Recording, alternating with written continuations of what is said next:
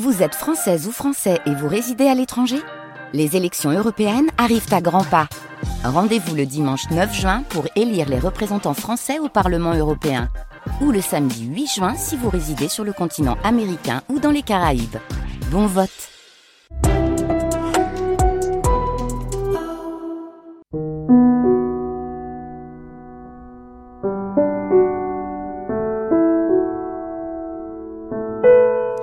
France Culture. En 1972, René Girard publiait chez Grasset La violence et le sacré. Une dizaine d'années plus tard, dans Les vivants et les dieux, Philippe Nemo invitait René Girard à revenir sur cet ouvrage qui avait eu un retentissement international et suscité des jugements contrastés. Suivant l'ordre du plan de la violence et le sacré, avec la question du sacrifice comme point de départ, René Girard abordait chacun des points sur lesquels reposait la théorie de la jeunesse du sacré qu'il avait exposée dans ce livre. Une théorie que lors de sa parution, le philosophe Georges Hubert de Radkowski saluait avec enthousiasme dans le monde comme la première théorie réellement athée du religieux et du sacré, quand d'autres contestaient la méthode de René Girard et la manière dont, tout en s'y référant, il se démarquait de la psychanalyse freudienne et du structuralisme de Lévi-Strauss. Mais pour mieux comprendre comment René Girard avait cherché à fonder une nouvelle anthropologie de la violence et du religieux, écoutons-le maintenant nous parler de la fonction du sacrifice, de la victime émissaire, des rites et des rituels, des interdits, de la rivalité mimétique, du désir et de la violence, tel qu'il s'était éclairé pour lui à la lecture des mythes, à la lecture des grands romans, des grandes tragédies grecques et de celles de Shakespeare. Écoutons-le nous dire comment il avait mené l'enquête pour tenter de remonter à l'origine de notre civilisation. L'autre scène où les vivants et les dieux, la violence et le sacré, avec René Girard, une émission diffusée le 4 avril 1983 sur France Culture.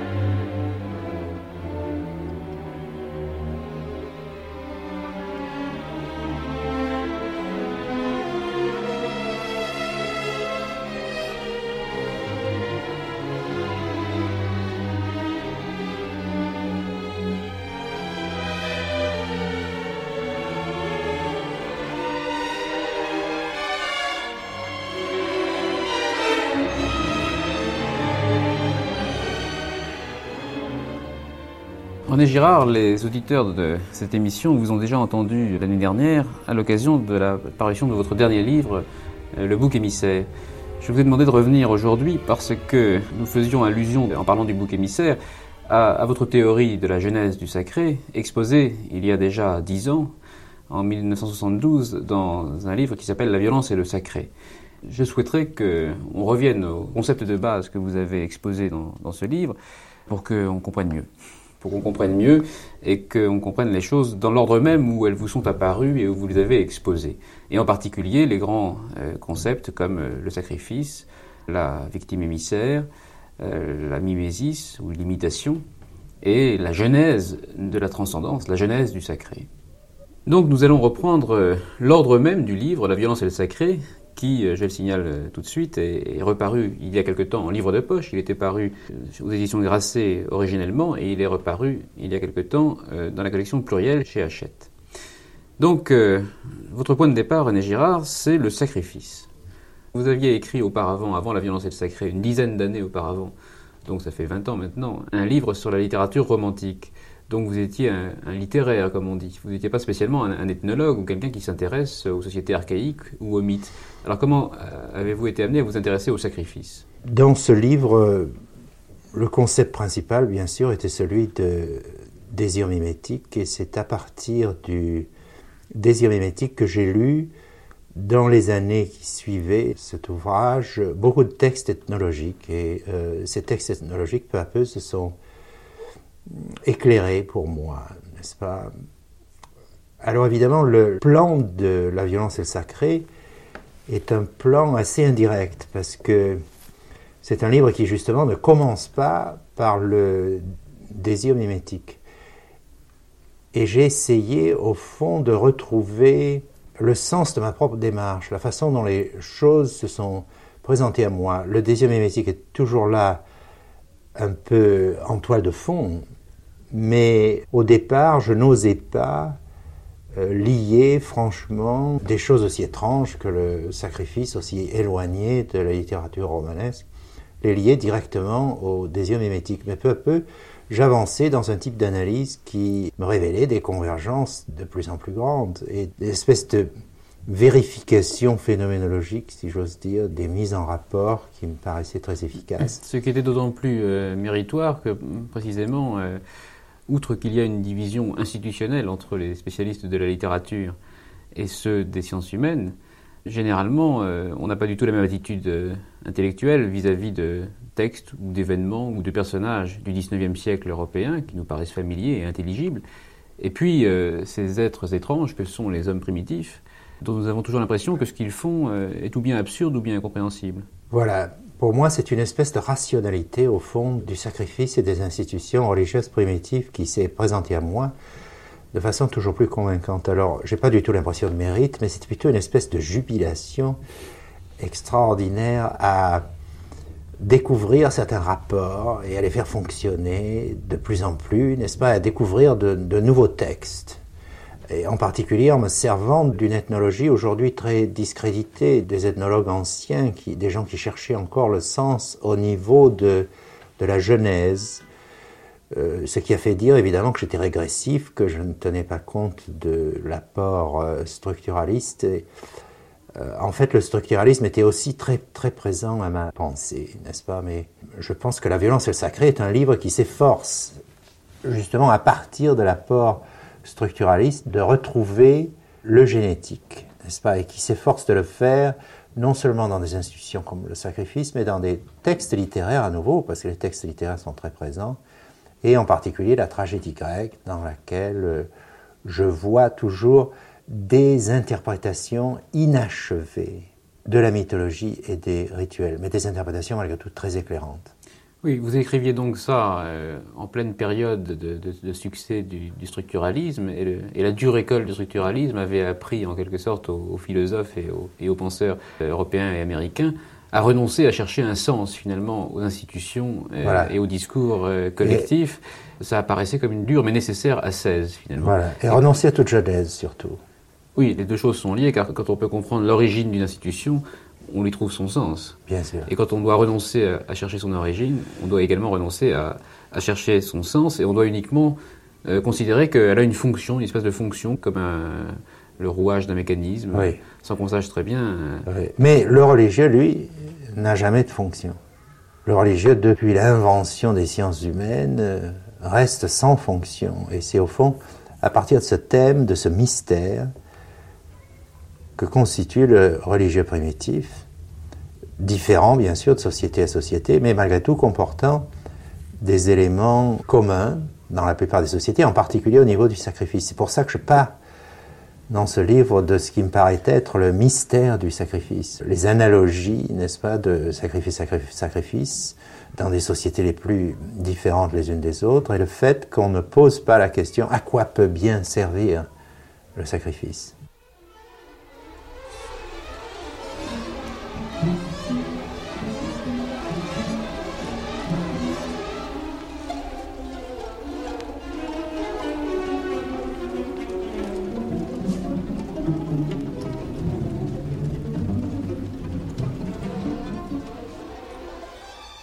Eh mon point de départ ici, c'est l'essai sur la nature et fonction du sacrifice du Bérémos. Et peut-être je suis parti du Bérémos parce que Bérémos était un des rares ethnologues euh, antérieurs à la génération actuelle qui était persona grata, parce que Lévi-Strauss servait beaucoup de lui. Et chez Bérémos, il y a il y a déjà certains aspects du, formalisme structuraliste qui sont là.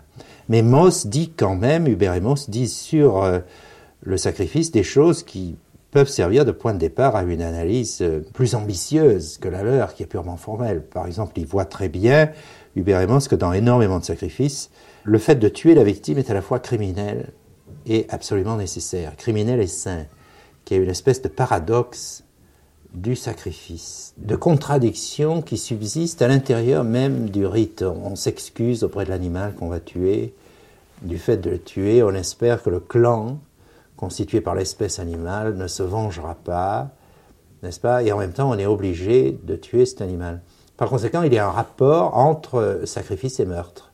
Ce rapport n'est pas universel, mais il est assez fréquent pour que des observateurs comme euh, Hubert Moss l'aient noté et oui, là quelque chose. Vous voulez dire que les, hommes primitifs euh, ne sont pas du tout, comme on pourrait le voir, insensibles à, la violence du sacrifice ou indifférents. Enfin, c'est pas du tout que ce soit des, monstres pour qui euh, tuer euh, un animal ou un homme n'a aucune importance et qu'ils le fassent par simple caprice. Au contraire, il n'y aurait pas cette violence et ils ne percevraient pas cette violence.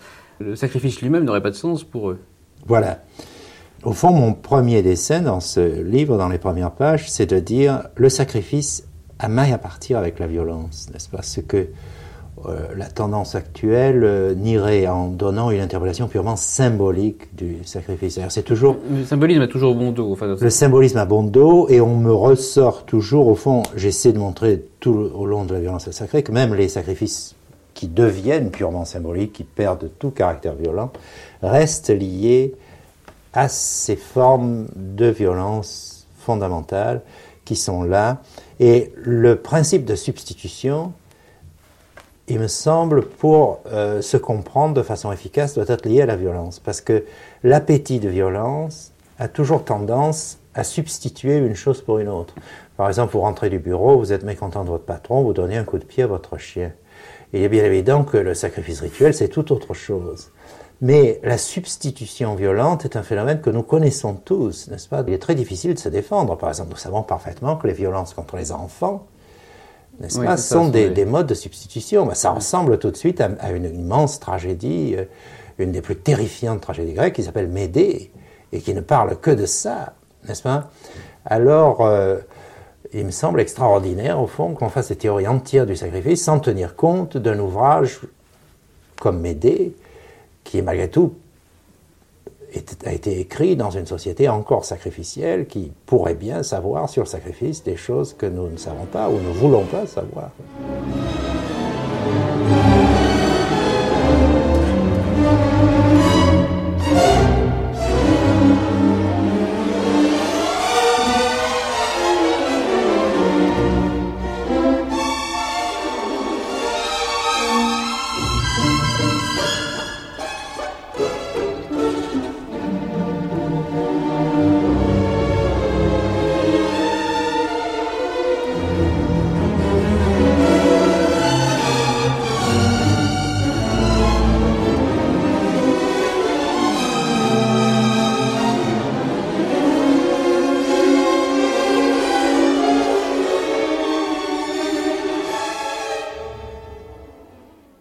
Que toute victime sacrificielle est substituée à une victime originaire. Nous reviendrons à ceci.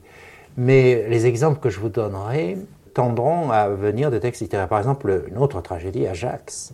Si vous voulez, Ajax, parce qu'il est en colère contre les chefs grecs, n'est-ce pas, se met à tuer tous les moutons, toutes les vaches et tout le bétail emmené par euh, euh, l'armée grecque pour se nourrir euh, sous les murs de Troie n'est-ce pas? Alors là, le vocabulaire euh, sacrificiel abonde, et c'est pour ne pas tuer euh, les chefs grecs, d'une certaine manière, qu'Ajax tue euh, ces animaux. D'autre part, il y a une phrase très révélatrice qui a joué un grand rôle pour moi. C'est la femme d'Ajax, l'épouse d'Ajax, qui met le fils à l'abri, car elle pense que Ajax, dans sa colère, pourrait bien tuer son fils, c'est-à-dire être une espèce d'autre Médée. Alors si on se met à rapprocher ces choses dans la tragédie grecque, et constater que le langage du meurtre et le langage du sacrifice ne font qu'un, euh, il est bien évident qu'on a là une possibilité d'approche du thème sacrificiel qui n'a jamais été euh, vraiment exploré. Mais justement, cette, approche euh, dans les premières pages de la violence et le sacré, ce qui vous met sur la piste de cette idée d'une substitution d'une victime à une autre, c'est notamment l'exemple d'une peuplade qui s'appelle les et dans laquelle on trouve, au sein de la société animale, on trouve des divisions qui reproduisent euh, celle de la société humaine. C'est ça. Il y a chez les peuples du Haut-Nil, n'est-ce pas, qui sont euh, de vocation pastorale essentiellement, il y a une tendance à, faire du bétail une espèce de miroir extraordinaire de la société humaine, où par exemple les bêtes, leur généalogie est retracée comme celle des hommes, et chaque individu a une bête qui lui correspond d'une certaine manière. Et on ne tue jamais euh, une tête de bétail, euh, ça se fait seulement sous forme de, sacrifice. Enfin. Par conséquent, cette espèce de double de la société humaine, qui est un double sacrificiel, est évidemment euh, un exemple de substitution oui, qui n'a pas besoin de tragédie pour se lire de façon très immédiate. Oui, puisqu'il y a une telle projection de la structure de la société humaine sur la société animale, ça nous amène à penser que lorsque ces sociétés sacrifient des animaux, c'est peut-être en fait le double des, humains qu'elles veulent, voilà. sacrifier. C'est pour ne pas tuer des humains qu'on sacrifie des animaux, et, non pas d'abord. Et, donc finalement pour les tuer, en un sens. Et donc finalement pour les tuer, mais en fait, on peut penser bien sûr que le sacrifice a une fonction, n'est-ce pas, qui joue un, rôle essentiel dans ces sociétés, et que euh, les victimes sacrifiables sont toujours tuées pour éviter de tuer euh, les victimes non sacrifiables. Bon, mais alors on va, vous dire, mais pourquoi veut-on tuer les victimes non sacrifiables? Alors, les victimes non sacrifiables sont généralement les gens qu'on a le plus envie de tuer. C'est-à-dire, ce sont les mâles de la société, ce sont les rivaux les plus directs. Les gens les plus forts, ce sont les autres guerriers. le guerrier n'est jamais sacrifiable dans une société. Les femmes, les épouses le sont très rarement, parce qu'elles appartiennent à plusieurs hommes en même temps et les tuer pourrait euh, provoquer des querelles entre les hommes. Mais les jeunes filles non mariées sont plus sacrifiables déjà, les enfants, et bien sûr... Iphigénie. Les animaux, Iphigénie, Iphigénie, ou euh, dans la tragédie grecque, on a plusieurs exemples, la fille des cubes. Euh. Mais enfin, je pense que l'essentiel, si vous voulez, c'est maintenir la paix entre les guerriers. Si la paix entre les guerriers n'est pas maintenue, la société éclate. Alors c'est ça, qu'il faut bien comprendre, c'est que si, si j'ai un rival dont la tête ne me revient pas, euh, et je veux le, tuer. Alors je le tue. L'inconvénient, c'est que ce guerrier que je tue euh, va avoir une, des frères ou une famille, euh, et qu'ils vont vouloir se, venger de moi. Donc au fond, j'assouvirai mon désir de, violence, qui d'ailleurs peut-être déjà un désir de vengeance par rapport à une violence antérieure. Bien sûr. Et seulement, je, ne mettrai pas fin à la violence par cela même, puisque je veux encore provoquer un, cycle de, de, un cycle De, vengeance qui est interminable. Alors je pense que la violence, la vengeance du sang, dans une société primitive, est littéralement infinie, puisqu'elle peut passer de famille en famille et se passer de génération en génération. Enfin, c'est la vendetta corse ou ces choses-là, nous avons des exemples réels. On peut donc penser que pour une société, la vengeance est la plus grande menace et que la, chose principale, c'est de l'éviter. À partir du moment où la vengeance pénètre dans une communauté, il est presque impossible de s'en débarrasser. Le sacrifice est une espèce de paratonnerre qui dévie la violence vers des victimes qui ne peuvent pas se venger ou qui ne seront pas vengées parce qu'elles ne sont pas assez importantes pour être vengées. Alors toute la question évidemment est de savoir comment ces institutions se mettent en place. Il ne faut pas lire mon travail comme un fonctionnalisme. L'erreur du fonctionnalisme est de penser que parce qu'une institution est nécessaire, elle existe nécessairement. N'est-ce pas le fonctionnalisme de Malinowski, ces choses-là? Je, je, suis loin de penser ceci.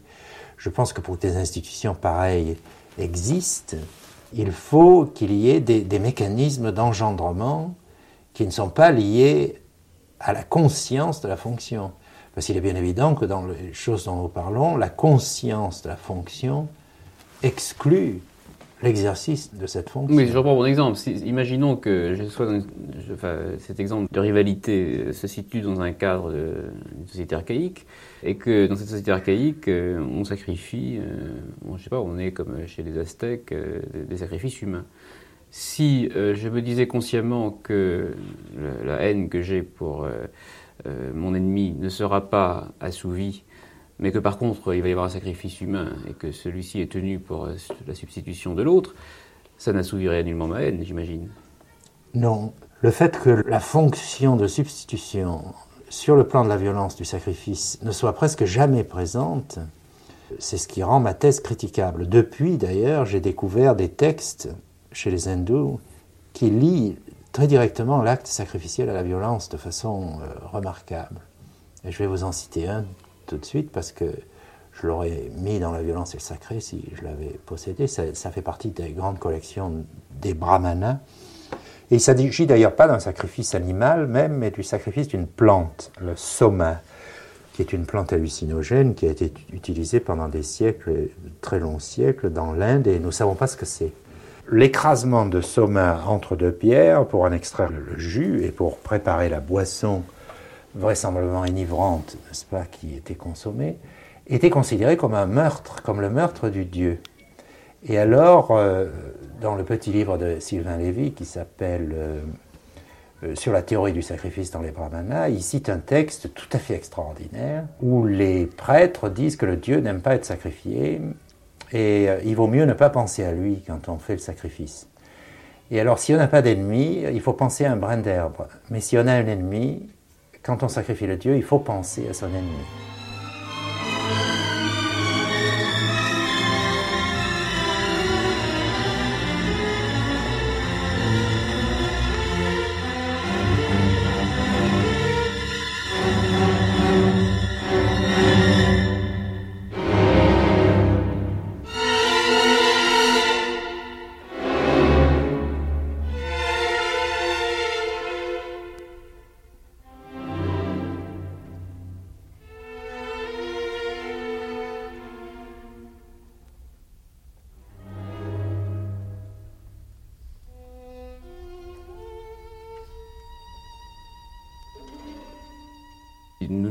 Dans une société fondée sur le sacrifice.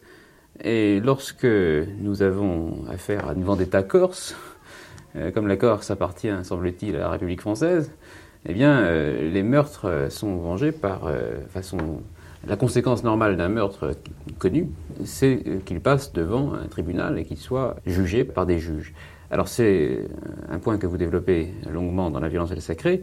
les appareils judiciaires sont mis en place dans certaines sociétés à partir d'un certain moment, eux aussi, semble-t-il, pour euh, remplir la, même fonction que le sacrifice, à, savoir arrêter le cycle indéfini de la vengeance, de telle sorte qu'une victime ou, ou, un parent de victime, le meurtre dont son parent a été victime étant jugé par le juge, s'estime content, satisfait et n'ait pas envie de poursuivre le cycle.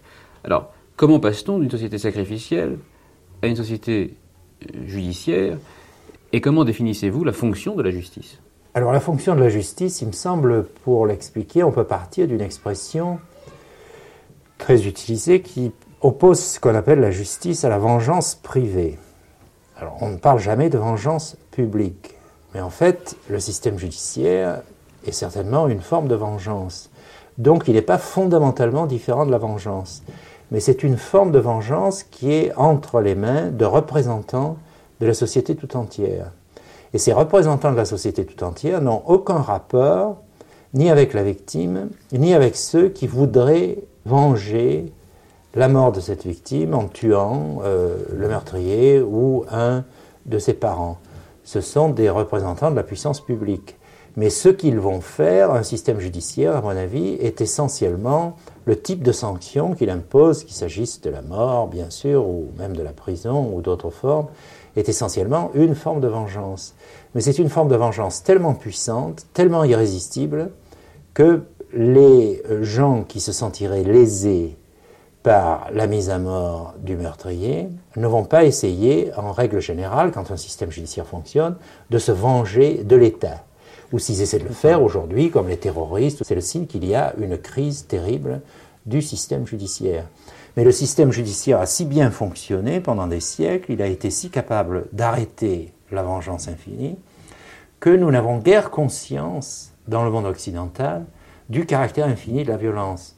de cette espèce de contagion violente, n'est-ce pas, d'imitation, ce qui fait, je pense, que notre incompréhension de formes culturelles comme la tragédie grecque ou des institutions religieuses primitives est due au fait que nous sommes trop protégés des types de violences dont ces institutions essaient de protéger les hommes. Que le système judiciaire a si bien marché qu'il a diminué la conscience que nous avons de ces choses. Et dans des sociétés primitives, les rapports entre primitifs, par exemple, c'est espèce de prudence, de politesse, de dignité extrême, si vous voulez, que on attribuait à l'Indien d'Amérique, par exemple, à l'époque de Chateaubriand, à mon avis, est lié au fait que dans un univers sans système judiciaire, les individus entre eux sont exactement comme des puissances souveraines aujourd'hui et sont obligés d'avoir entre eux des rapports d'un type diplomatique, n'est-ce pas C'est-à-dire d'une prudence extrême, parce qu'un geste inconsidéré pourrait euh, déclencher euh, un acte de vengeance, ce qui n'est évidemment plus vrai dans notre univers. Ce sont des sociétés de risque très haut, si j'ose dire. Comme deux voyous ou deux matamordes qui se rencontrent dans un bistrot, euh, il ne faut pas qu'il y en ait un qui ait l'air de regarder l'autre. La bagarre peut se déclencher d'un moment à l'autre. C'est un peu vrai, oui, je pense qu'il y a quelque chose de vrai. En même temps, le fait que dans notre société, c'est toujours sur les marches de la société que ce type de rapport existe, leur donne une qualité très différente, je pense, de ce qu'on trouve dans des sociétés vraiment primitives. Mais il y a quand même, René Girard, un critère très sûr de la similitude de fonction du sacrifice et de la justice, qui est qu'il n'existe pas de société où les deux institutions existent ensemble. Voilà. Ça, c'est quelque chose de fondamental dans mon travail parce que c'est une réponse à certaines objections. Comment se fait-il qu'il y ait des sociétés malgré tout sans sacrifice? Et nous, la société qui s'interroge sur les institutions religieuses et primitives est une société qui n'a pas de sacrifice. Le sacrifice dépérit. Le sacrifice peut subsister longtemps sous des formes symboliques dans un univers, un système judiciaire comme à Rome, n'est-ce pas? Mais malgré tout, il perd sa fonction essentielle. Alors le sacrifice, je le définirais comme un préventif de la violence.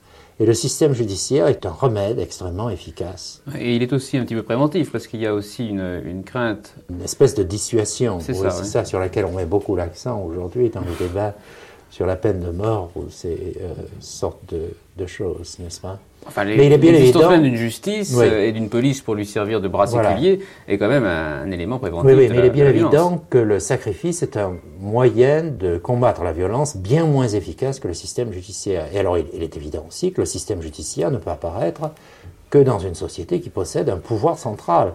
C'est-à-dire, c'est lié à l'existence d'un pouvoir euh, politique euh, qui n'existe pas dans les sociétés primitives.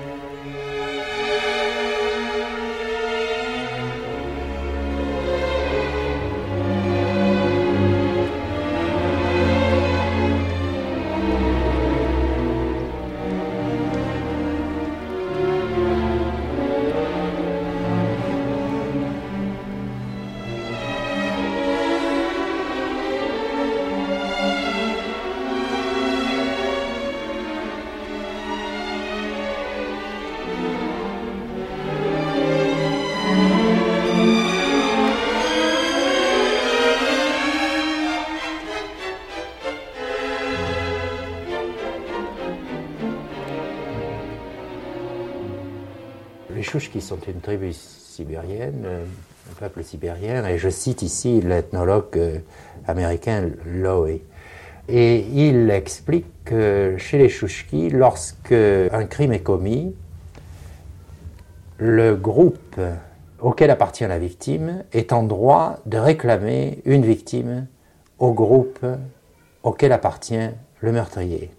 Mais cette victime, généralement, n'est pas le meurtrier lui-même c'est ce qui faisait penser aux spécialistes du droit primitif au XIXe siècle que les primitifs n'avaient pas atteint le niveau où la euh, responsabilité individuelle est concevable.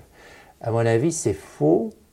À mon avis, le fait de choisir une victime qui n'est pas le meurtrier est lié au désir de ne pas commettre l'acte réclamé par la vengeance. Mettre à mort le meurtrier, c'est commettre l'acte réclamé par la vengeance. Donc, c'est s'engager dans la voie dangereuse. C'est encourager la, c'est encourager la réciprocité violente, cette réciprocité violente qu'on redoute tant.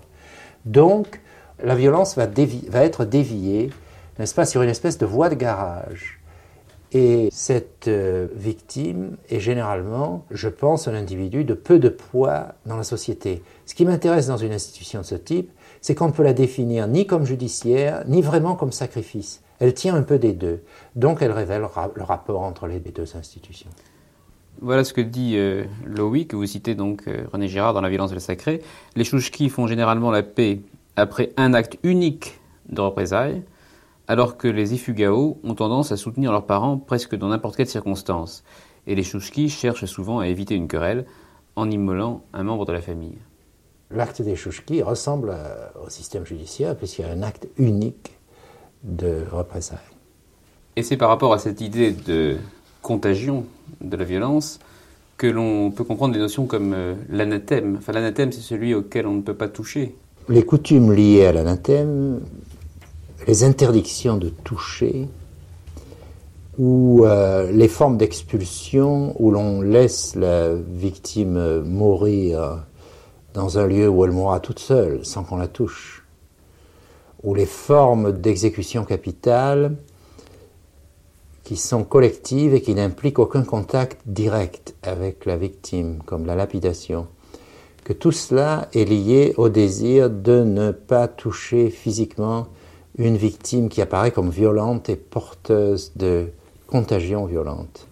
Il y a une espèce d'assimilation de la contagion physique, au fond, telle que nous croyons toujours en elle euh, lorsqu'il s'agit d'un rhume ou d'une fièvre typhoïde, et la contagion violente.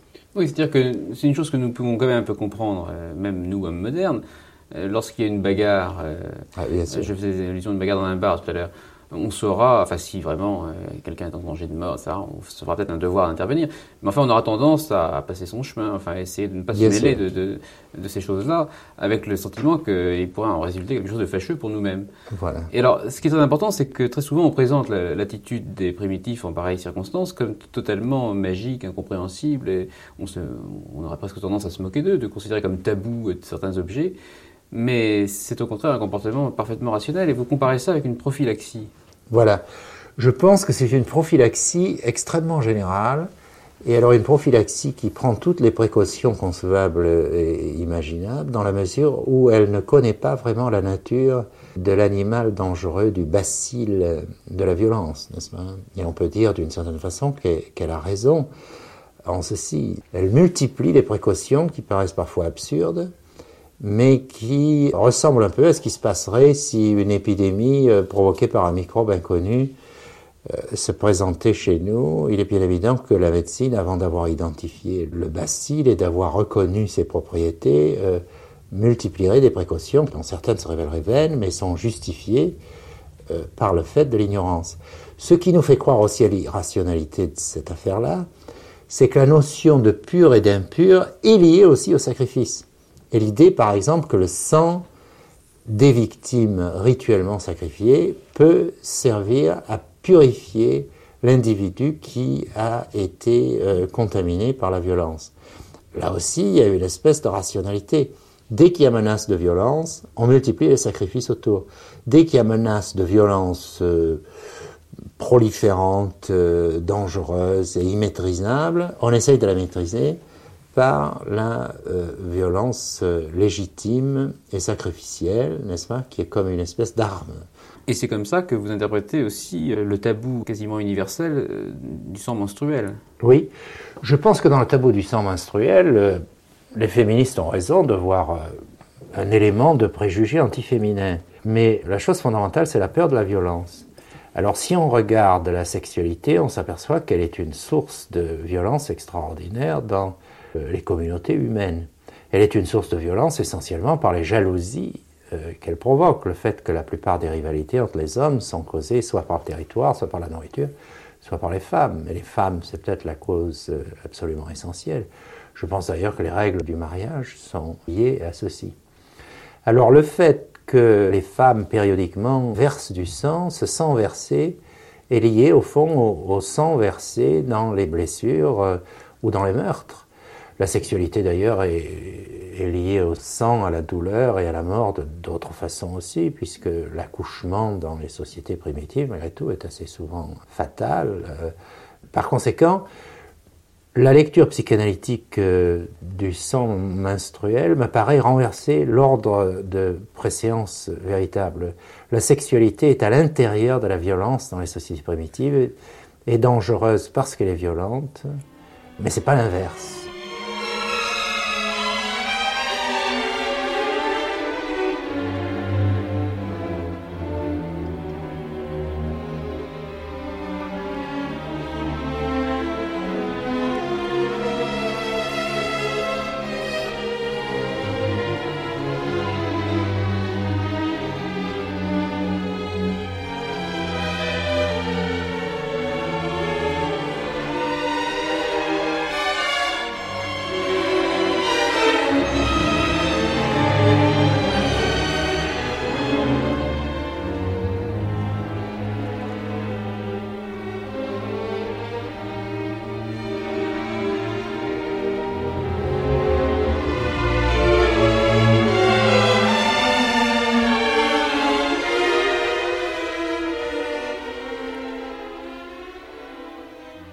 Girard, il faut maintenant s'intéresser à ce qui se passe lorsque ce mécanisme mis en place dans les sociétés primitives, le sacrifice, grâce auquel euh, la violence toujours latente entre les membres est reportée ou déportée sur la victime sacrificielle, lorsque ce mécanisme donc commence à ne pas marcher.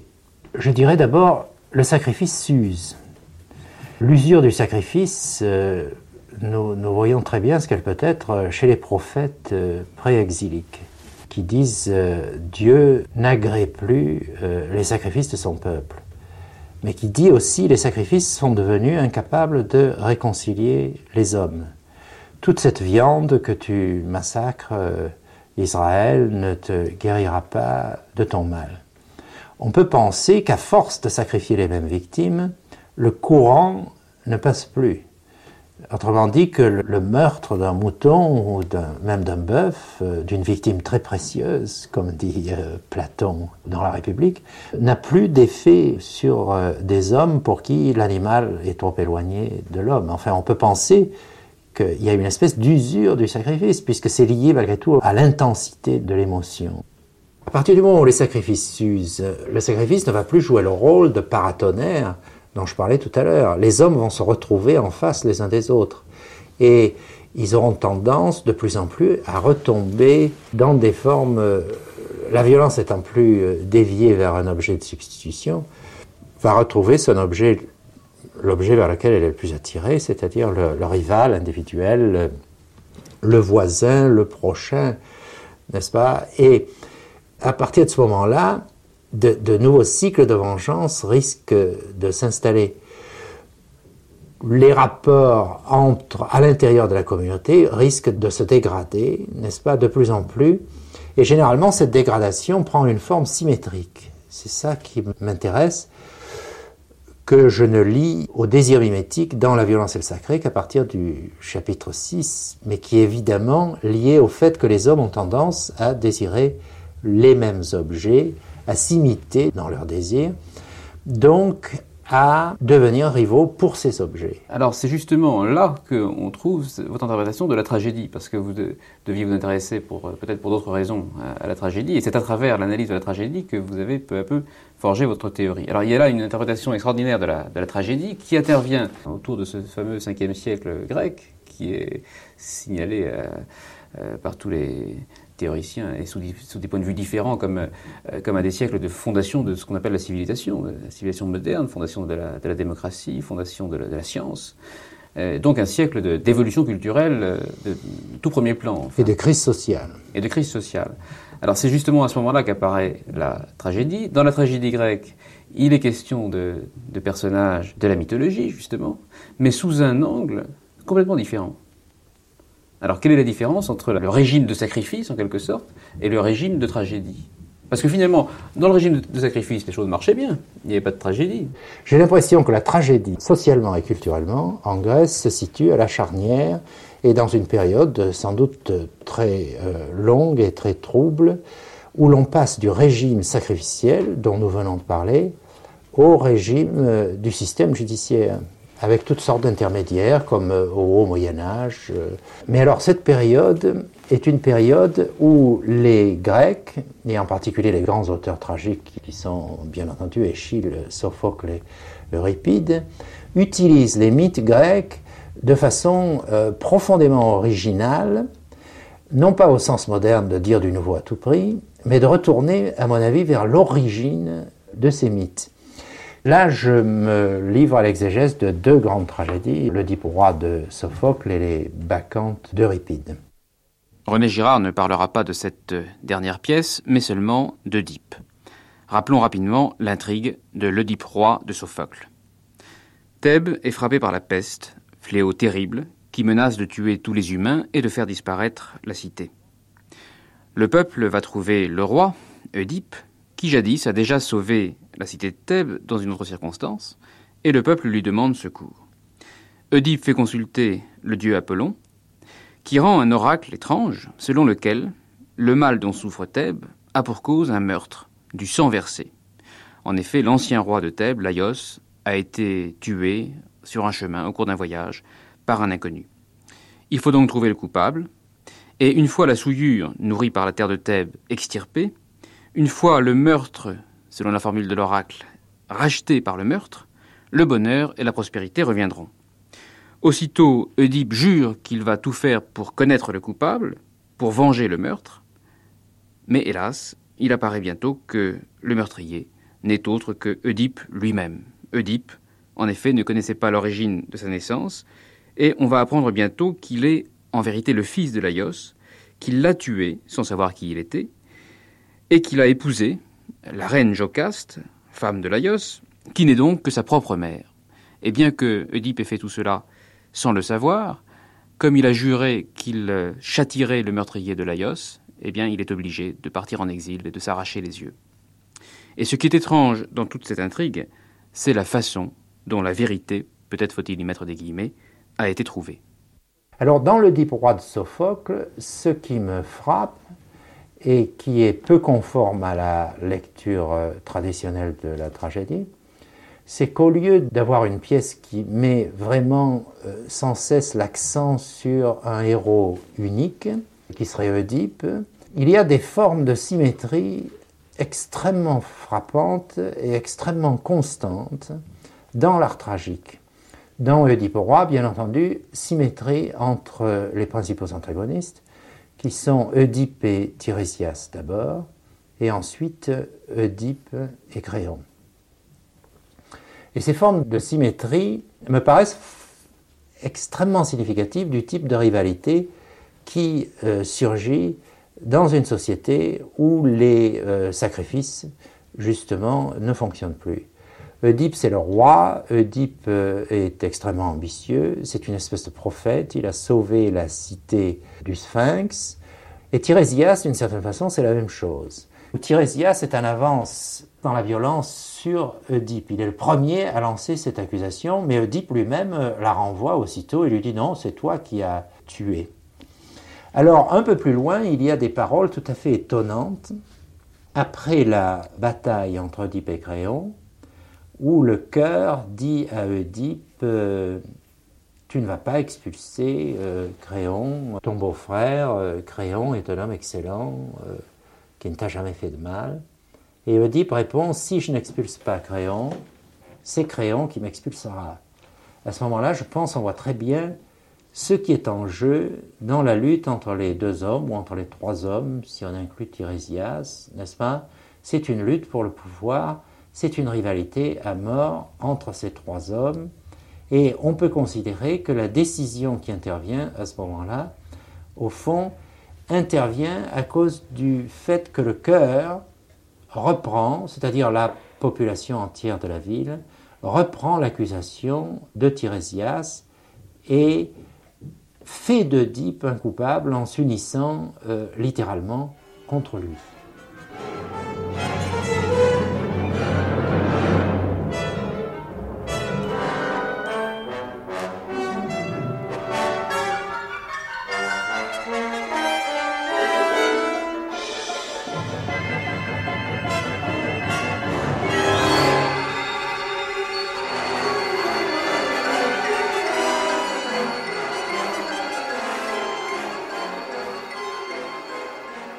Voilà donc, euh, René Girard, la, nouvelle idée qu'il faut souligner à propos de cette crise sacrificielle, c'est que les différences euh, s'abolissent, et il faut qu'elles s'abolissent si euh, un nouveau mécanisme de victime émissaire doit avoir lieu. Mais en tout cas, il y a cette phase où les différences s'abolissent. Alors, il nous faut nous arrêter un peu sur cette idée parce que elle va nous faire comprendre aussi, rétrospectivement, que la paix dont jouissait la société avant était fondée sur, un certain, sur une certaine répartition des différences et sur un certain ordre culturel.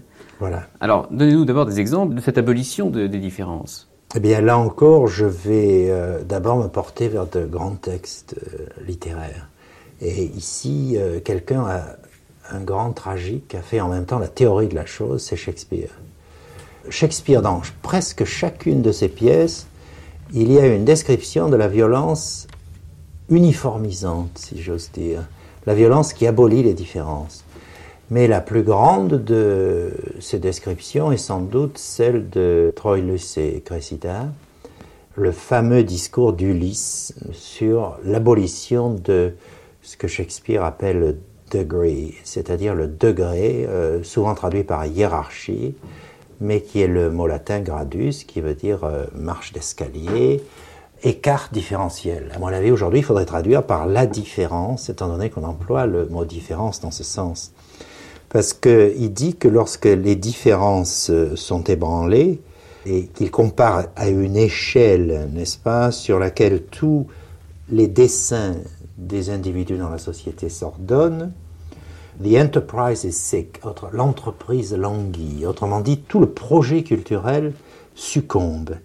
Et alors il nous dit comment pour... Enfin, euh, le projet culturel, euh, la vie. La vie, oui, c'est ça. la, vie, oui, la, la possibilité de vie en commun, tout est bloqué. Alors là, je cite la traduction, comment les sociétés... Il n'y a, plus d'investissement, comme on dirait. Voilà. Plus d'investissement. Comment les sociétés, les confréries, les distinctions académiques? Mais les distinctions académiques, c'est une traduction inévitablement mauvaise du mot anglais pour euh, les diplômes s'appelle degrees. Donc c'est le même mot que hiérarchie, n'est-ce pas? Comment y aurait-il des degrees? Et l'affaire de 68 nous a montré qu'effectivement, lorsque les différences fichent le camp dans une société, les diplômes universitaires perdent très littéralement leur valeur. Je pense que Shakespeare vivait dans un monde euh, très analogue au nôtre, n'est-ce pas Cette grande crise de la Renaissance où toutes les valeurs euh, qui survivaient euh, du Moyen Âge euh, s'effondrent dans les guerres de religion et l'humanisme, n'est-ce pas? Ce qui est d'étrange dans ce texte, c'est que la justice elle-même est définie non pas comme euh, l'équilibre de la balance, n'est-ce pas, mais l'écart entre le, faux et le vrai, à l'intérieur duquel se loge la justice, c'est-à-dire l'écart entre celui qui est condamné et celui qui est sauvé. L'écart entre Ectéocle et Polynice, n'est-ce pas? Autrement dit, la justice, c'est ne pas avoir de jumeaux. Car les jumeaux, ce sont ceux qu'on ne distingue pas, tant ils se ressemblent, ce sont les indifférents. Ils ne peuvent être que frères ennemis, rivaux. Au contraire, pour que la paix sociale règne, il faut qu'il y ait des différences, que chacun soit à sa place, que personne ne soit substituable à un autre, qu'il y ait autrement dit un ordre culturel dans lequel les rôles sont distribués, et tel que cette distribution même soit reconnu par tous comme légitime. Ceci est vrai du moins pour les sociétés archaïques, sacrales, fondées sur des mythes et des rites, dans lesquels l'ordre social et les coutumes sont en principe stables. Or, dans la Grèce du 6e, 5e siècle avant Jésus-Christ, le développement des échanges, l'avènement de la démocratie, ruinent peu à peu l'ordre culturel ancien, donc les places de chacun ne sont plus justifiés aux yeux des autres, et alors le désordre et la violence s'installent peu à peu, tous les hommes deviennent méfiants et jaloux les uns à l'égard des autres, la violence entre eux augmente, les hommes deviennent de plus en plus ennemis et de plus en plus identiques par le fait même. L'ordre culturel différencié a disparu, et c'est cela que décrit la tragédie. Dans la crise de la Renaissance, une autre crise venant après une longue période où un ordre culturel stable, celui du Moyen Âge, a régné, eh bien nous avons aussi une expression littéraire de la crise dans la tragédie, celle de Shakespeare. Je lis le texte de Shakespeare. Oh, quand la hiérarchie vient à être ébranlée, échelle selon quoi tout grand dessein s'ordonne, l'entreprise languit. Comment les sociétés les confréries, les distinctions académiques, le paisible commerce entre deux longitudes, les droits de primogéniture et de naissance, les privilèges qu'on accorde à la vieillesse, ainsi qu'à la couronne, au sceptre, au laurier, pourraient-ils, sans hiérarchie, se maintenir? Briser la hiérarchie Détendez cette corde Aussitôt, quelle dissonance Tout se heurte, tout se combat. Les eaux, naguère contenues, exaucent leur poitrine au-dessus des rivages, et de ce globe solide font un brouet. La force est reine maintenant sur la faiblesse, et le fils effréné frappe son père à mort. Violence et loi, mieux, le licite et l'illicite dont justice préside à l'éternel combat, perdent leur nom et justice pareillement. Si vous prenez par exemple le roi Lear, le roi Lear c'est l'incarnation de la hiérarchie qui d'une certaine façon démissionne, n'est-ce pas, et dit euh, j'en ai assez de régner, je vais laisser le pouvoir à mes deux filles. Mais immédiatement les deux filles veulent la même chose, tombent amoureux du même homme, euh, veulent tout le pouvoir chacune euh, pour elles-mêmes, n'est-ce pas, et détruisent la société tout entière dans ce processus. Et on ne peut absolument pas les distinguer l'une de l'autre, Gonwill et euh, Reagan, n'est-ce pas? Et la façon dont elles détruisent les derniers privilèges qu'elles avaient accordés à leur mari, chez Shakespeare, se présente toujours sous des formes caricaturalement symétriques, n'est-ce pas Où tous les aspects d'une tragédie comme Oedipe ou de la tragédie grecque sont renforcés, accentués et peuvent même devenir euh, d'un comique euh, étourdissant aussi bien que tragique. Par exemple, il y a des, critiques au XVIIe et au XVIIIe siècle qui ont critiqué Shakespeare en disant ces tragédies, il y a des conflits terribles qui ne sont pas liés à de grandes idées ou à de grands débats au sens cornélien de l'honneur et de la passion, etc.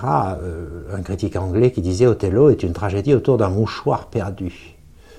Et critiquer Shakespeare pour ceci. Mais ce qui passionne Shakespeare, c'est le fait que la violence n'est pas de raison, ou que les raisons de la violence s'abolissent en quelque sorte dans l'intensité de la violence. N'est-ce pas? Et que, et que tout sens disparaît là-dedans, dans l'uniformité des antagonistes qui utilisent les mêmes raisons. Bien que les antagonistes se voient toujours séparés l'un l'autre par une différence extrême. Et comme dit Shakespeare, euh, violence et loi, autrement dit, euh, il n'y a plus de loi, et le licite et l'illicite, dont justice préside à l'éternel combat, perdent leur nom, et justice pareillement. Il n'y a plus de différence entre le licite et l'illicite, donc la perte des différences suscite la violence. C'est ça. Si vous voulez, il n'y a plus de différence entre la violence légitime et la violence ah, illégitime. Voilà, c'est ça. voilà. ça, c'est très proche des prophètes euh, pré-exiliques qui disent euh, votre sacrifice n'est plus que violence. Le sang des sacrifices et le sang versé injustement ne se distinguent plus l'un de l'autre. Alors nous avons un, exemple, René Girard, d'une crise sacrificielle qui, va très loin, n'est-ce pas? Parce que nous allons voir donc que euh, lorsque un ordre culturel se euh, dissout ou s'use, laissant place à la, phase tragique ou à la crise sacrificielle, bientôt après une autre expulsion de victimes émissaires va créer un autre ordre, avant que, avant que tout le monde soit mort. Mais nous avons un cas ethnologique euh, d'une tribu d'Amérique du Sud, les, les Kaingang, chez laquelle la crise est allée très loin, puisqu'elle est allée jusqu'à la destruction euh, totale du, de la tribu. Et cette histoire nous est rapportée par euh, Jules Henry. C'est ça, c'est un ethnologue américain qui a une description tout à fait extraordinaire de ces Kaingang. Et je pense que ça vaut la peine d'en parler. Il dit que la, la culture est devenue d'une pauvreté extrême, tant sur le plan religieux que sur le plan technique et sur tous les autres plans. Il est extrêmement frappé par cela. Il y voit une conséquence des blood feuds, c'est-à-dire de la vengeance du sang, la, vengeance en chaîne, parmi les proches parents. Et pour décrire les effets de cette violence réciproque, il a instinctivement recours aux grandes images mythiques, et en particulier la peste.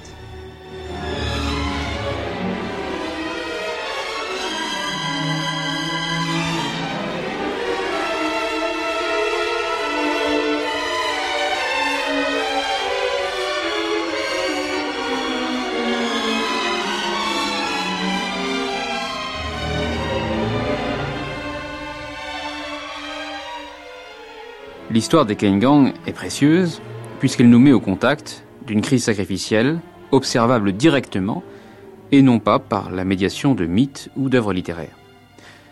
Depuis quelques siècles, en effet, les Européens modernes sont entrés en contact avec les sociétés archaïques partout sur la planète et ont provoqué dans ces sociétés des crises culturelles.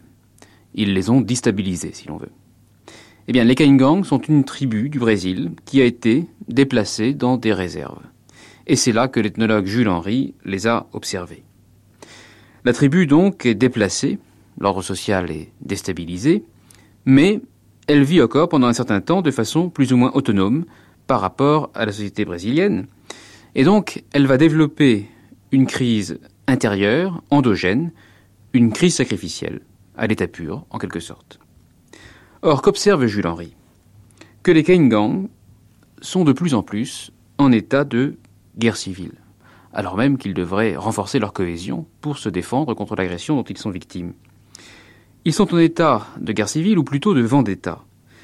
En effet, des crimes sont commis, et ces crimes sont vengés, et les vengeances à leur tour appellent des vengeances, etc. La violence n'est plus arrêtée. Il y a donc une sorte de contagion terrible, de fuite en avant, et c'est le premier effet de la déstabilisation de l'ordre culturel, et Jules Henry lui-même emploie le mot de peste. La vendetta se répandait, dit-il, sectionnant la société comme une hache terrible, la décimant comme ferait une épidémie de peste. Les Kaingang ne se racontent plus leur mythe fondateur, mais ne parlent entre eux que de cette guerre civile qui les décime. Ils connaissent par cœur le cycle des vengeances, toutes les péripéties, et ils gardent en mémoire toutes ces péripéties avec une clarté extraordinaire. Ils sont fascinés, dit Jules Henry, par leur propre destruction.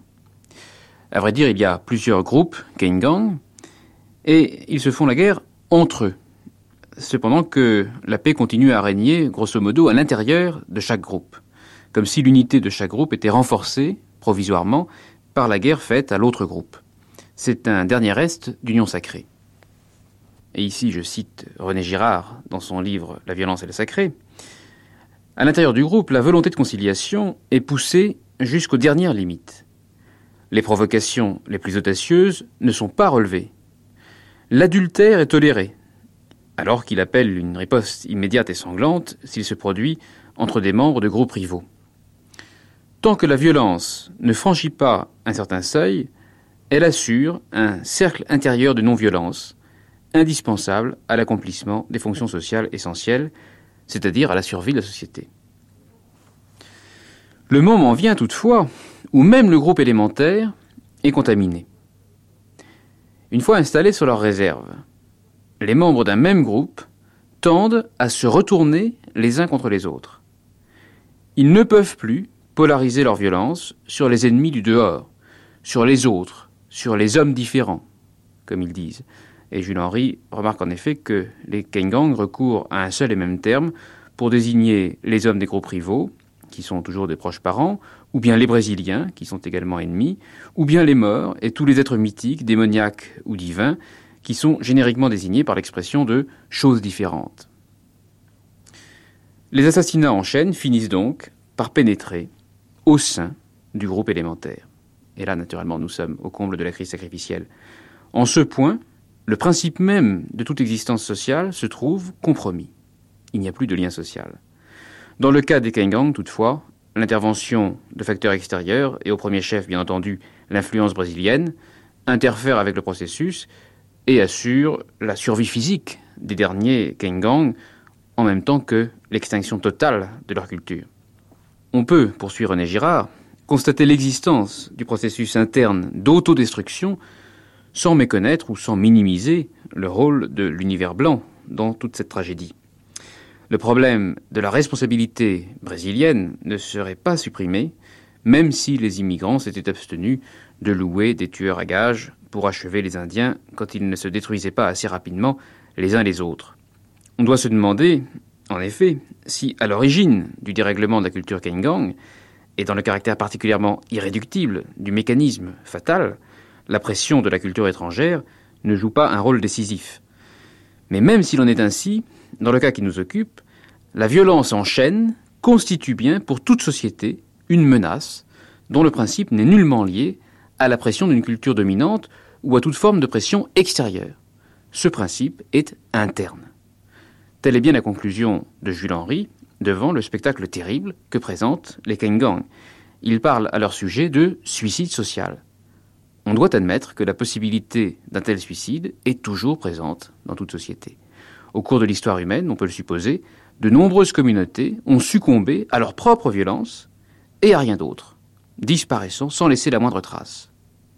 Même si l'on formule certaines réserves au sujet de l'exemple précis qu'il nous propose, les conclusions de l'ethnologue Jules Henry doivent s'appliquer à de nombreux groupes humains dont nous ne pouvons rien savoir. Et ici, René Girard cite Jules Henry, ce groupe que ses qualités physiques et psychologiques rendaient parfaitement capable de triompher des rigueurs du milieu naturel, était néanmoins incapable de résister aux forces internes qui disloquaient sa culture, et ne disposant d'aucun procédé régulier pour maîtriser ses forces, il commettait un véritable suicide social.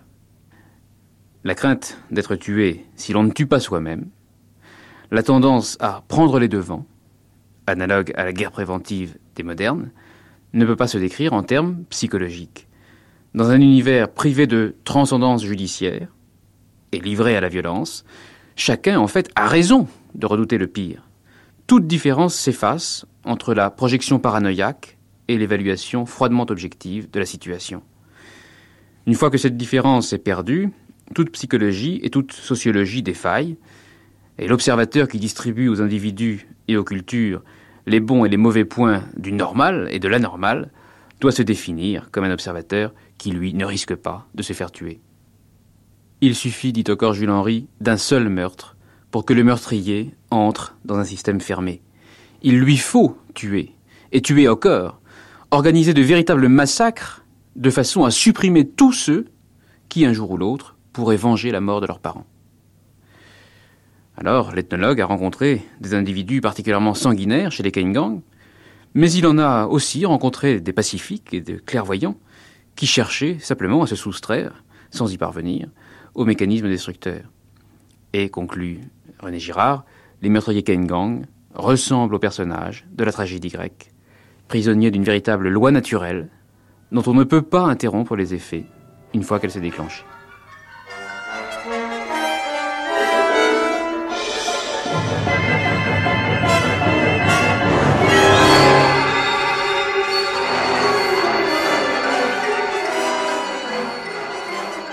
Si la rupture de différence provoque la violence, il n'est pas étonnant que dans beaucoup de sociétés, on se soit méfié des ressemblances, justement, comme comportant un danger, et en particulier la ressemblance entre des jumeaux. Bien sûr, il s'agit au fond d'une confusion entre ressemblance physique et le type de ressemblance dont je parlais tout à l'heure, c'est-à-dire cette réciprocité des désirs, des actions, qui crée une espèce d'identité, de comportement chez les rivaux? Alors, moi, ce qui m'a beaucoup frappé, c'est le fait qu'il y a des sociétés primitives pour lesquelles les jumeaux n'ont pas de signification particulière, c'est-à-dire comme pour nous, ce sont des sociétés qui n'associent pas la ressemblance physique à la ressemblance des violents. Il y a des sociétés, au contraire, qui font cette association et qui donc se méfient à l'extrême des jumeaux. Et des sociétés qui ne tolèrent pas la naissance de jumeaux et qui immédiatement euh, déposent les jumeaux dans des lieux où ils vont mourir. Et justement, c'est ce qu'on appelle l'exposition. C'est-à-dire, on ne tue pas les jumeaux parce qu'on a peur de les tuer, puisque d'une certaine façon, on, on se vengerait et ce sont déjà des incarnations de la vengeance mais on les laisse mourir. Il y a donc quand même une certaine inversion, ou, alors une sorte de sagesse des nations, en quelque sorte. La violence non arrêtée par le sacrifice ou par la justice crée des ressemblances, parce qu'à force de s'injurier mutuellement, on finit par se lancer les mêmes injures. Mais inversement, on va voir dans une ressemblance naturelle une annonce d'une violence future. Oui. Et ce qui m'a confirmé cette lecture, c'est un passage tout à fait extraordinaire du grand ouvrage de Malinowski euh, sur les îles Trobriand, où là il a découvert que même la ressemblance entre frères non jumeaux, il ne fallait pas en parler, il ne fallait pas la mentionner. La ressemblance entre consanguins était perçue comme une chose euh, dangereuse, et dire qu'un frère ressemblait à son frère était la plus grave euh, impolitesse qu'on puisse commettre. Malinowski lui-même ne lit pas Ceci est la question des jumeaux. Oui, le témoignage de Malinowski est d'autant plus précieux que lui-même ne comprend pas. hein. Lui-même ne comprend pas et il a fait des séries d'expériences. Il a toujours demandé à ces gens. Et la ressemblance entre gens qui ne sont pas liés par la parenté est parfaitement tolérable et permise. Mais à l'intérieur du système de parenté, c'est quelque chose de- d'effrayant et de redoutable. Il a constaté ça et il n'a pas donné d'explication, ce qui me paraît tout à fait passionnant. Les structuralistes, bien sûr, ont parlé des jumeaux et on dit que les jumeaux étaient mal vus ou étaient supprimés pour des raisons purement classificatoires. Là où deux naissent et où il n'y a qu'une place, il faut bien se débarrasser d'un individu. Mais en fait, on se débarrasse souvent des deux jumeaux.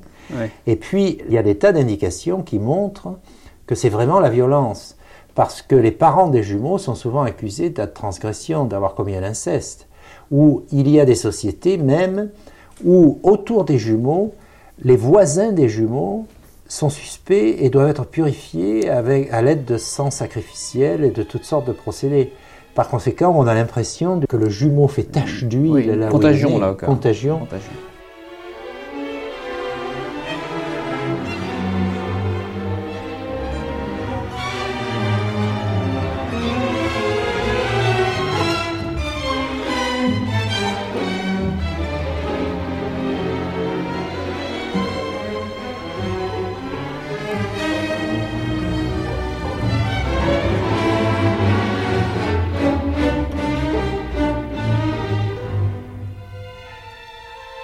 Donc euh, bien précisé maintenant cette idée qu'il y a d'autant plus de violence qu'il y a moins de différence.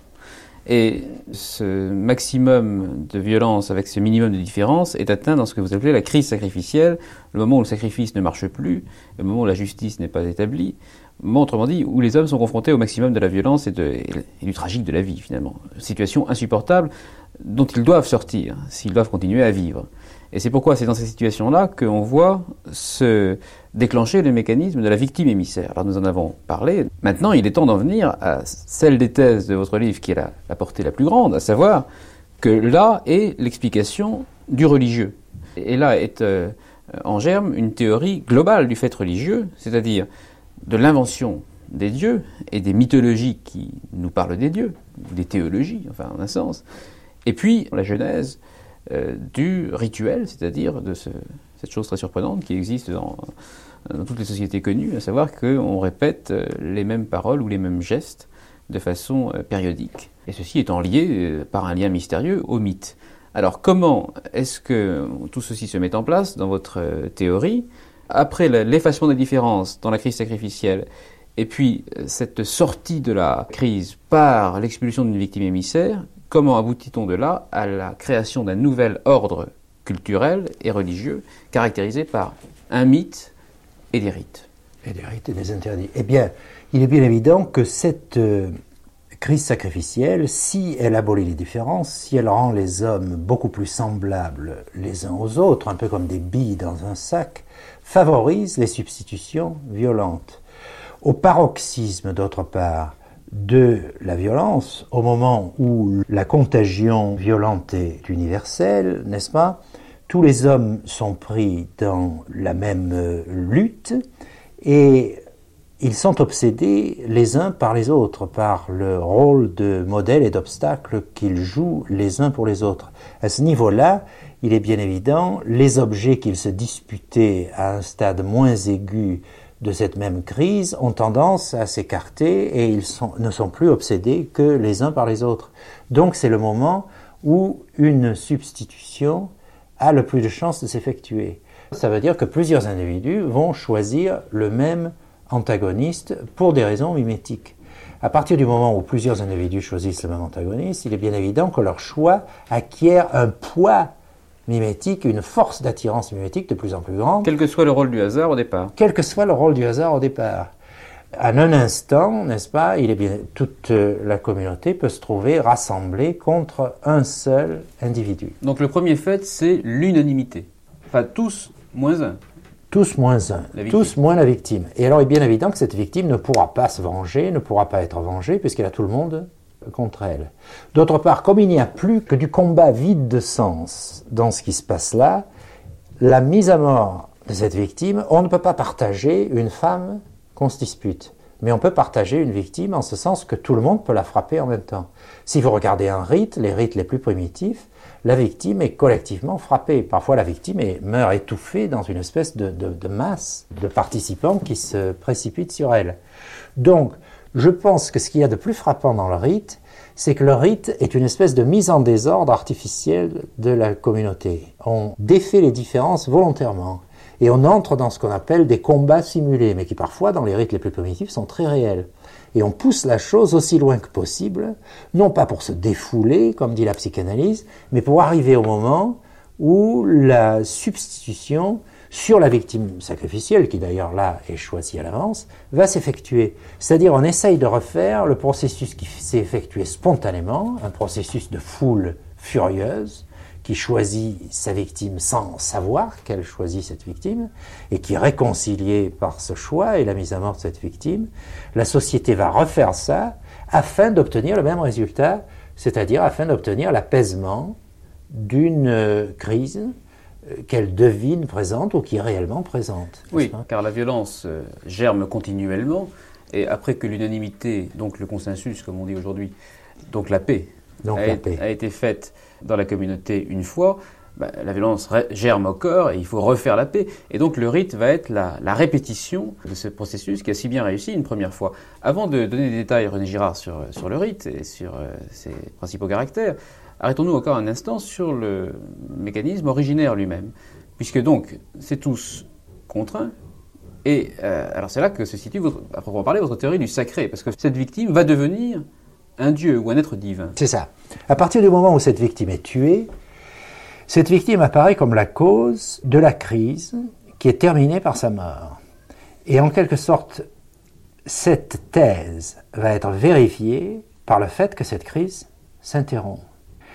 En même temps, si vous voulez, cette paix retrouvée apparaît comme quelque chose de si euh, merveilleux, de si miraculeux, que la communauté d'une certaine façon, va se demander à qui elle le doit. Et il est bien évident qu'elle le doit aussi à cette victime, n'est-ce pas? Puisque à ce moment-là, cette victime est la seule cause concevable. Il y a une inversion de cause et des effets totale. La communauté se sent agie et n'agit pas, et donc a l'impression que la victime agit. Donc le passage de la violence à la paix va être entièrement attribué à la victime. Et les caractères du sacré, justement, sont qu'il il visite le peuple, il visite son peuple comme une espèce de malédiction, et ensuite son départ est une bénédiction et un bienfait, et son départ est toujours lié au sacrifice. Puisqu'il y a une unanimité sur le fait que la victime était coupable, il y a donc unanimité sur le fait que la victime était capable, de, faire, capable de faire du mal. finalement, l'engendrement du sacré, c'est surtout l'engendrement mimétique de l'idée qu'il y a un être tout-puissant. Pour le mal et pour le bien, qui domine cette métamorphose de la société qui va, par l'intermédiaire d'une victime, de l'agitation et du malheur le plus extrême à la pacification. D'autre part, il est vrai que cette victime va servir de modèle. Elle va servir de modèle non seulement au rite, en sa qualité de bienfaitrice, on va refaire toute la crise et refaire le sacrifice en substituant une nouvelle victime à cette victime. Mais elle est aussi le modèle de l'interdit. Elle est le modèle de l'interdit. On ne va pas imiter ce qu'elle a fait de mauvais, et les interdits sont aussi placés. Elle est en quelque sorte à la fois modèle du rite et contre-modèle de l'interdit. Le Dieu, ou les dieux, ou le divin des sociétés sacrales, dont vous expliquez ainsi la Genèse, sont des dieux ou des divinités ambivalentes. Enfin, voilà. Et je pense elles ne se transforment pas de maléfiques en bénéfiques, elles vont rester toujours ambivalentes. C'est-à-dire qu'il va y avoir une, toujours une, fascination à l'égard du Dieu, une terreur sacrée. Enfin, le, sacré, c'est ce qui aspire à la terreur aussi bien que la confiance. C'est ça. Ceci étant, René Girard, nous avons du mal à concevoir cette ambivalence du sacré parce que nous appartenons à une, société d'origine chrétienne dans, laquelle euh, l'idée même que Dieu puisse être euh, méchant autant que bon n'est pas naturelle. Mais les dieux des sociétés primitives ne sont pas des dieux d'amour. Ce sont des dieux de... Ce sont des dieux à la fois de l'infraction à la loi et de la loi. Le, mystère du mythe, et je crois qu'il peut s'expliquer à la lumière de la thèse que je défends, c'est qu'avant d'être instaurateur de la loi, le Dieu enfreint la loi qu'il instaure. Autrement dit, la plupart du temps, les dieux qui commettent un inceste et qui sont châtiés pour cet inceste deviennent les dieux du mariage. Par le fait même, on a une intelligibilité de la loi, parce que euh, ce que l'interdit va interdire, c'est de refaire ce que le Dieu a fait. Voilà. Et donc, euh, on comprendra bien que la communauté s'interdise de, de, de, refaire le crime pour lequel elle a châtié le coupable, justement. En même temps, je pense que pour expliquer la formation des sociétés, il faut comprendre qu'il y a entre l'interdit et le rite, malgré tout, une espèce de contradiction. Parce que l'interdit vous interdit de faire certaines transgressions. Mais lorsque vous avez des rites, vous commencez par la crise, donc ces transgressions dans le rite sont commises. C'est bien pourquoi elles apparaissent comme dangereuses et redoutables et n'existent que dans le rite. Au premier stade d'une société, cette contradiction n'est pas perçue. Mais le moment va venir où elle sera perçue. Où par exemple la communauté s'apercevra que dans les rites, elle fait ce que normalement elle ne fait pas. Alors il va y avoir plusieurs manières de réagir oui. à cette conscience. Par exemple, ce que nous appelons la fête. C'est un type de rite dans lequel nous accentuons le fait que pendant la fête, nous ne respectons pas certains interdits.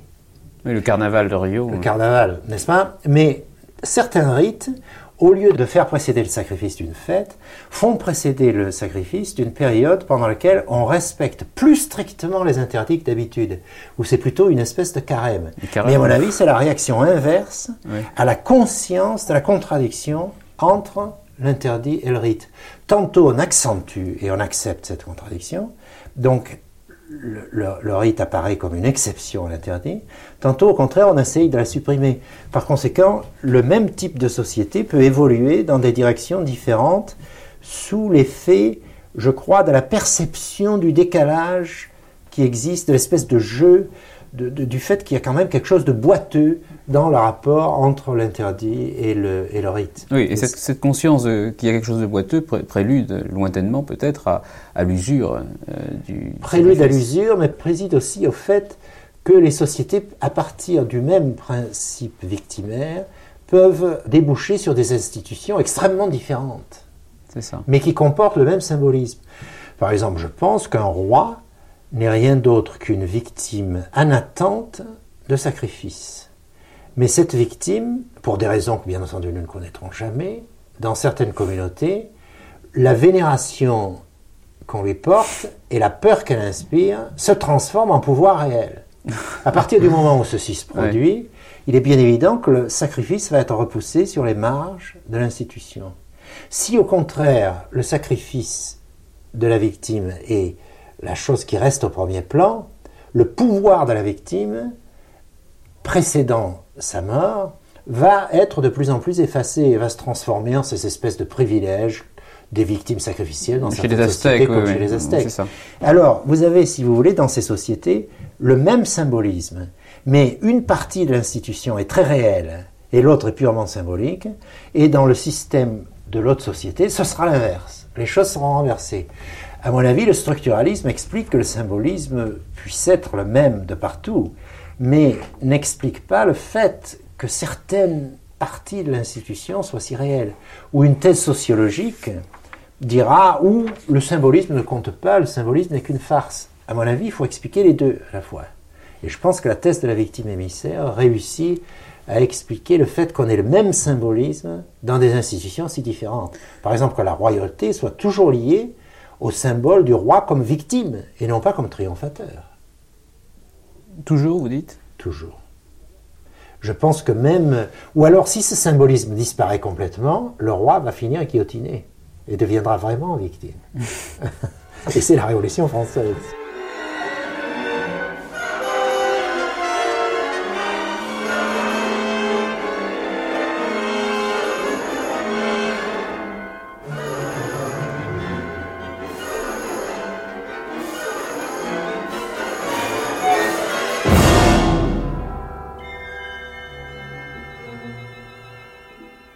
Il est temps, René Girard, que nous en venions à notre dernier chapitre, qui aurait pu aussi bien être le premier. En effet, toute votre théorie du sacré repose sur le mécanisme de la victime émissaire. Mais ce mécanisme lui-même suppose une identification préalable de tous les membres de la communauté les uns aux autres, dans la crise sacrificielle, comme nous l'avons vu. Mais ceci est donc possible parce qu'il s'imite. Et ce qui fonde toute votre théorie, en définitive, c'est donc l'hypothèse de l'imitation, de la mimésis, comme vous la désignez, selon le terme grec. C'est cela qu'il vous faut expliquer maintenant. Je dirais très généralement, il existe chez les hommes une tendance à s'approprier les objets que d'autres euh, cherchent déjà à s'approprier. Je dirais il y a même une rationalité de ce geste en l'absence d'autres critères. Le choix de l'autre suggère que l'objet de ce choix est préférable à celui que je pourrais euh, choisir. Je cite toujours ici un exemple que j'ai trouvé chez Guillaume euh, dans son livre sur l'imitation. Si vous mettez des euh, un certain nombre de jouets avec le même nombre d'enfants dans une chambre nue, très vraisemblablement, surtout entre tel âge et tel âge, le partage de ces jouets, euh, même s'il est aussi facile que possible, ne s'effectuera pas sans euh, trouble, sans violence, parce que le jouet choisi par l'un des enfants sera immédiatement choisi par les autres aussi.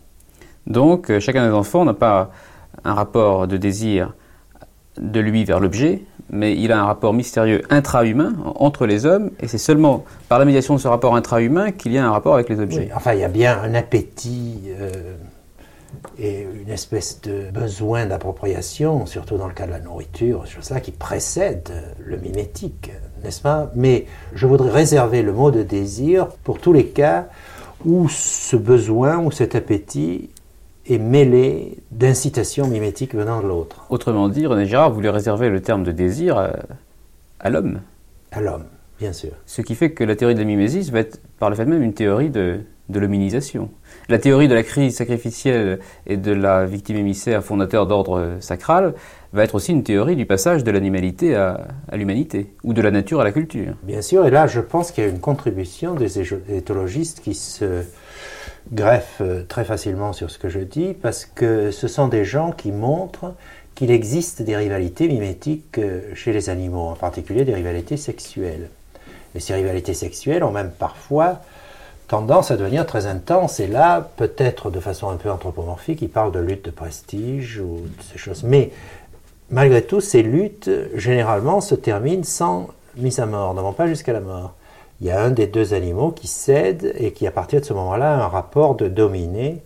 Et le vainqueur est dominant, et c'est toujours lui qui choisit euh, premier et qui ne laisse que ses restes aux autres. Tandis que chez les hommes, il est bien évident, ce type de rivalité je pense, va jusqu'à la mort.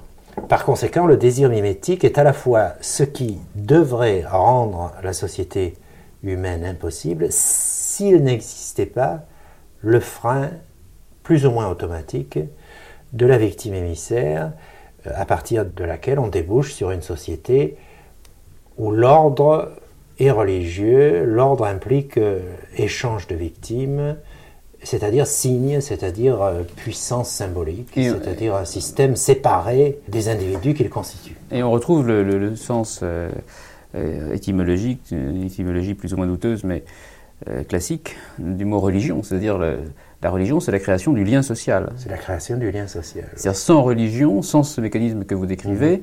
les hommes pousseraient la rivalité jusqu'à s'entretuer véritablement. On peut penser cela. Or, comme ils ne s'entretuent pas, c'est ça. C'est donc qu'il y a toujours un, ordre de ce type. Oui. Il y a une espèce de cercle ici où on n'arrive pas à penser le conflit humain jusqu'au bout, parce que si on le pense jusqu'au bout, la société devient impossible. Mais pour découvrir le mécanisme qui rend la société possible, c'est-à-dire qui nous permet de nous passer des contrats sociaux et des euh, mythes euh, d'origine de ce type, n'est-ce pas? Il faut accepter qu'il existe chez les hommes un désir qui devrait rendre la société impossible s'il n'était pas lui-même générateur de ce qui le contrôle, le bride et le canalise dans des directions de plus en plus productrices sur le, plan de la civilisation humaine. Et est-ce que vous avez, René Girard, euh, une hypothèse pour euh, expliquer votre hypothèse? C'est-à-dire que si euh, ce que je désire m'est désigné par quelqu'un d'autre, et donc si ce que je désire au fond c'est un certain rapport à l'autre, plus qu'un certain rapport à l'objet, c'est ce que vous qualifiez quelque part de désir d'être. Enfin, le rapport à l'objet, c'est un désir d'avoir, mais le désir humain n'est pas un désir d'avoir, mais un désir d'être. Au désir métaphysique. Remarquez, je dirais, lui-même est généré par la lutte mimétique, le désir d'être. Si la lutte mimétique euh, s'intensifie, s'accentue, n'est-ce pas Il est bien évident que l'autre paraît prendre une consistance extraordinaire. Il devient celui qui m'empêche de satisfaire mes désirs et les renforce de plus en plus. Donc il devient déjà une image de, l'idole, avant même que le mécanisme de la victime émissaire euh, concrétise vraiment euh, cette idole. Alors il me semble que la notion d'être même apparaît à travers ceci. L'être, c'est l'autre. L'être, c'est l'autre, et donc l'homme s'intéresse quand même plus à l'être qu'à la, chose. Plus il devient mimétique et plus il a de conflits mimétiques, plus il s'intéresse à l'être et moins il s'intéresse à, l'objet. Donc euh, les enfants ne s'intéressent manifestement pas tant euh, aux jouets eux-mêmes qu'aux autres enfants, selon un rapport mystérieux. Et de la même façon pour les adultes, enfin si j'achète une belle voiture, c'est naturellement pour avoir le plaisir de la conduire, mais c'est aussi pour que tout à chacun sache, enfin que mon rival sache que j'ai la même que lui. Voilà, c'est ce qu'en américain on appelle keep up with the Joneses, tenir pied aux Jones, aux Joneses. Euh, c'est une expression. On sait que les trois quarts de la consommation sont basés là-dessus. C'est ça, c'est donc un mécanisme que les publicitaires connaissent bien. Alors, d'où euh, votre modélisation de, cette mimésis comme, un, comme un triangle. Enfin, il y a le triangle de, entre deux sujets. Il n'y a pas un rapport duel entre le sujet et l'objet, mais entre deux sujets, dans le cas le plus simple, et un objet les aspects immédiats, publicitaires, etc., donnent l'impression d'un gadget assez simpliste. Mais si on se met à regarder ce qui se passe et le renforcement du processus, on s'aperçoit que ça peut devenir assez compliqué, que ça peut engendrer en particulier les symptômes psychopathologiques dont nous ne voulons pas parler ici, puisqu'il n'en est pas question dans la violence et le sacré. Mais ce qui se passe, c'est que si j'imite un modèle, mon modèle, en retour, se voyant imité, se trouve en présence d'un désir qui le contrecarre. Donc son propre désir, qui peut-être n'était pas réel, était machinal, sa volonté d'appropriation, va se renforcer au contact de l'obstacle et du modèle que je lui propose.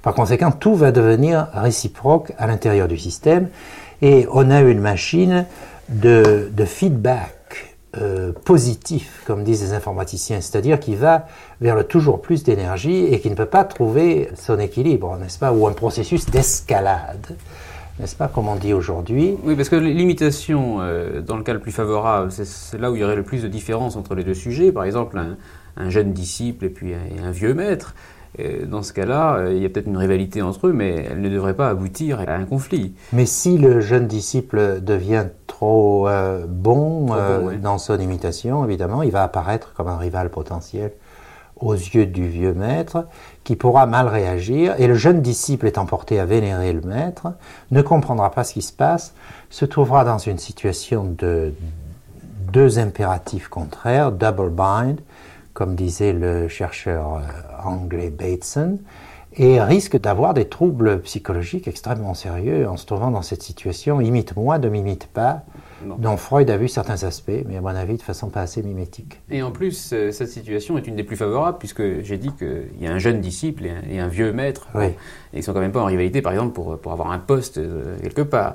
Mais dans le cas le plus ordinaire, euh, la différence, oui, voilà, la différence va être moins, moins, moins marquée, et par conséquent, le, mécanisme de, feedback dont vous parlez va, va s'exacerber. s'exacerber.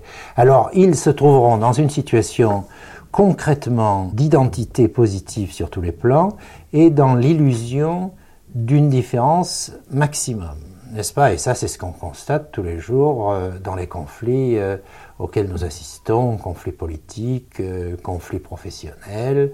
L'illusion de différence, d'ailleurs, ils vont vivre dans un rapport de conflit réel. Par conséquent, ils vont échanger des coups. Et l'illusion de différence a tendance à s'inverser. Si votre rival a le moindre succès, vous allez vous découvrir néant euh, face à ce Dieu qu'il est. Et si vous remportez la moindre revanche sur lui, réelle ou illusoire, le rapport va s'inverser.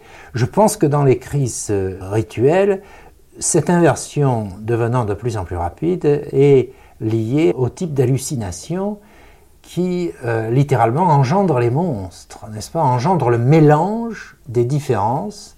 Et sur la victime émissaire, finalement, toutes ces différences mélangées seront projetées. C'est la raison pour laquelle je pense que les dieux primitifs sont aussi des monstres au sens très littéral, c'est-à-dire qu'ils unissent des morceaux de spécificité appartenant à des êtres différents. Alors on voit littéralement le mélange de la différence. Donc euh, maximum de différence euh, du point de vue subjectif oui. et maximum de ressemblance pour quelqu'un qui regarderait de l'extérieur. Mais justement, dans une société, personne ne regarde de l'extérieur.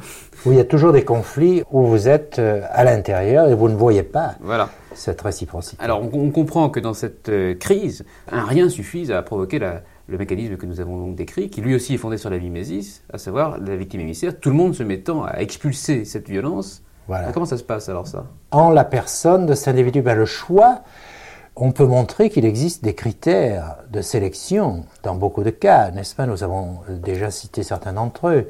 Nous savons que les communautés ont tendance à, à se porter vers les gens qui ont des, des différences, que j'appelle des différences hors système, différences physiques, les infirmes, différences euh, spirituelles, les gens qui n'appartiennent pas au même milieu religieux, mais fondamentalement, à mon avis, le choix, à la limite, est aléatoire. S'il n'y a pas d'individu sur lequel la violence est tendance à se polariser pour des raisons diverses, eh bien, la polarisation s'effectuera quand même. Quand même, à partir de rien. Et elle s'effectuera à partir de rien, n'est-ce pas? Alors c'est là où il faut vraiment parler d'aléatoire.